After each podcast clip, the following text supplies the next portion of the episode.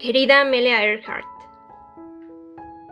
La primera vez que escuché tu historia en la clase de estudios sociales, sentí muchos celos. Sé que tuviste una muerte trágica, pero envidié desde un principio tu valentía y audacia. Te animaste a volar para observar el mundo desde otra perspectiva y no sentiste miedo frente a los posibles peligros. Simplemente te arriesgaste. Necesito contagiarme un poco de tu espíritu, ya que comencé el secundario hace tres semanas y no puedo seguir sentándome sola junto a la acera. Decidí desechar mis antiguas prendas e inspeccionar el ropero de May. Recuerdo su manera de vestir y andar, siempre con decisión y coraje.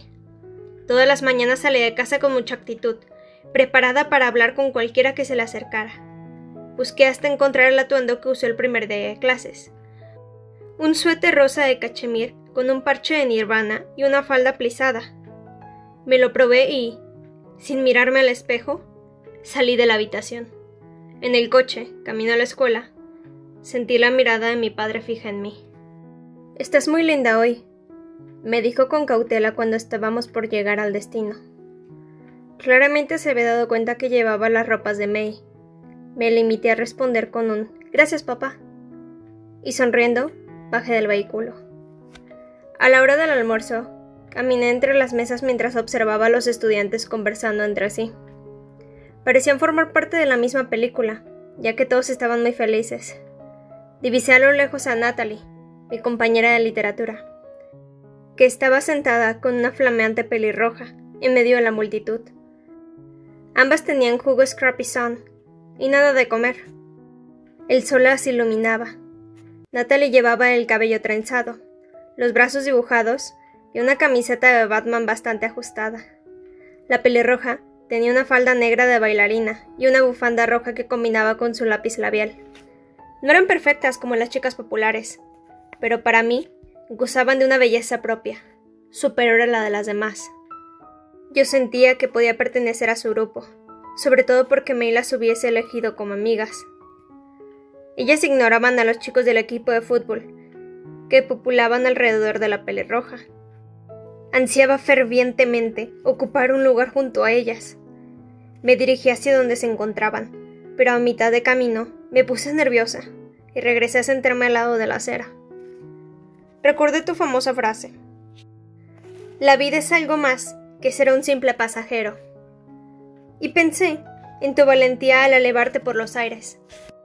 También pensé en May al salir de casa todas las mañanas.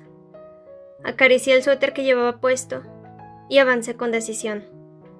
Frené muy cerca de la mesa. Estaban bebiendo sus jugos cuando, de pronto, advirtieron la presencia de alguien. Seguramente creyeron que era uno de los chicos del equipo de fútbol, ya que Natalie alzó la vista con enfado. Pero cuando me reconoció, pareció alegrarse. Por un momento me sentí desorientada y no supe qué decir. Hola, tú estás en mi clase de literatura, dijo Natalie rompiendo el silencio.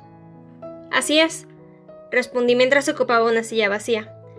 Yo soy Natalie, y ella es Hannah. Yo soy Laurel. ¿Laurel?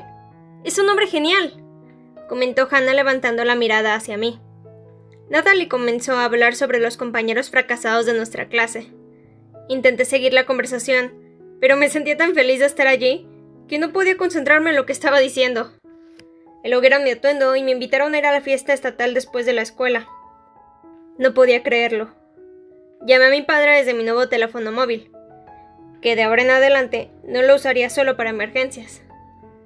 Y le avisé que no se preocupara si regresaba tarde, ya que tenía planes con unas nuevas amigas. Le hablé rápidamente para que no tuviera tiempo de objetar nada. Ahora estoy en la clase de álgebra, aguardando, con ansias, a que suene el timbre. Los números de la pizarra no significan nada para mí.